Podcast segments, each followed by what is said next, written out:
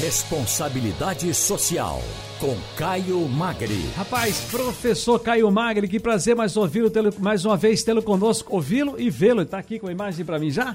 Chegou? Professor Caio Magri? Não, olá.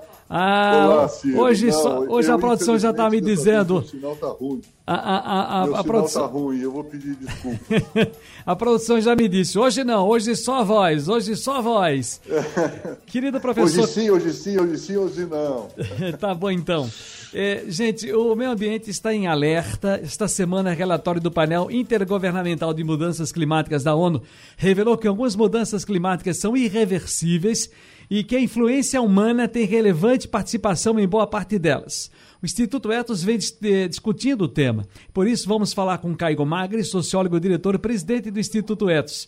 Professor, veja bem, inclusive eu venho chamando a atenção quando a gente coloca qualquer reportagem aqui ou na televisão também, do Povo na TV, eu sempre faço uma ressalva ao final. Gente, não é transferindo responsabilidades, mas dividindo responsabilidades. Se a gente cobra do poder público, devemos ter, por exemplo, na nossa comunidade, o cuidado de não jogar lixo nas canaletas, nos canais, porque quando a natureza vem e pede passagem, ela não pede com licença. A situação está muito complicada com relação ao meio ambiente, né, professor Caio? Ciro, meu caro, vocês estão, estão falando e estão aqui. É, é uma conversa do que está acontecendo, né? As, as, enchentes que estão acontecendo aí, dizer, essa, essa, esses eventos extremos climáticos que estão acontecendo, que são muito importantes. Eu, eu fiquei muito constrangido porque eu falei, putz, eu vou falar com o Ciro sobre a seca, né?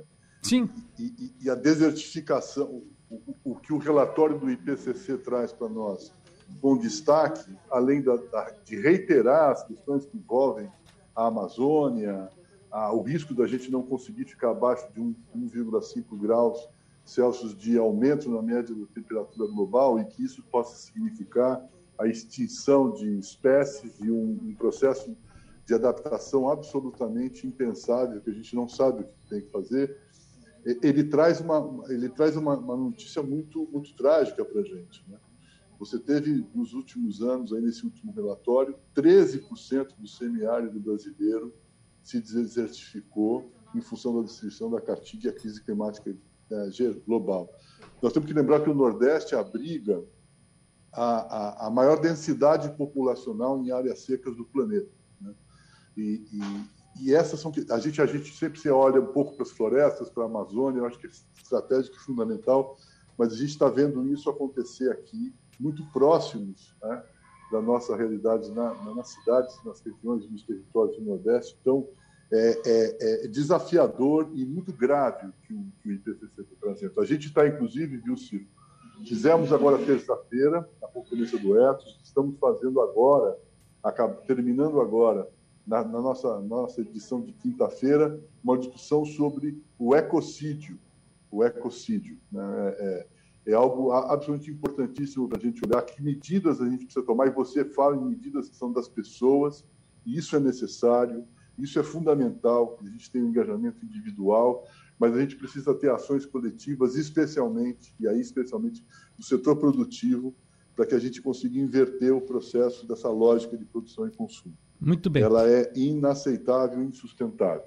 Eu estou ouvindo nesse momento, professor Caio Magno, inclusive por isso que a gente está até se adiantando um pouco hoje, estou ouvindo uma série de prefeitos, de diretores e de secretários, nesse momento, há dois, inclusive, nos esperando aqui agora para também falar no rádio.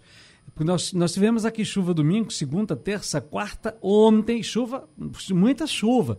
É aquela chuva que não é tão não é torrencial, mas ela não para, não para. Então, eu quero saber exatamente como é que está a região metropolitana do Recife, a situação das, das pessoas desabrigadas, claro, desalojadas, claro, situação muito complicada. Claro, mas eu queria arrematar essa então, conversa. Então, eu, eu mas eu queria arrematar essa conversa com o senhor perguntando o seguinte: todo mundo já ouviu falar aí, eu queria até que o nosso querido doutor Oswaldo Moraes, que já está nos ouvindo, ele é de Pojuca, uma cidade maravilhosa que tem lá o nosso, a nossa praia Porto de Galinhas, viu, professor Caio Magre?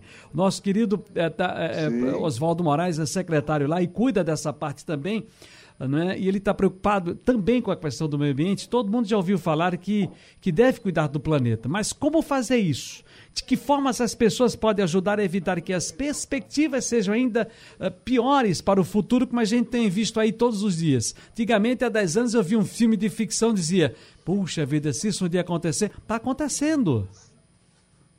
Pois é.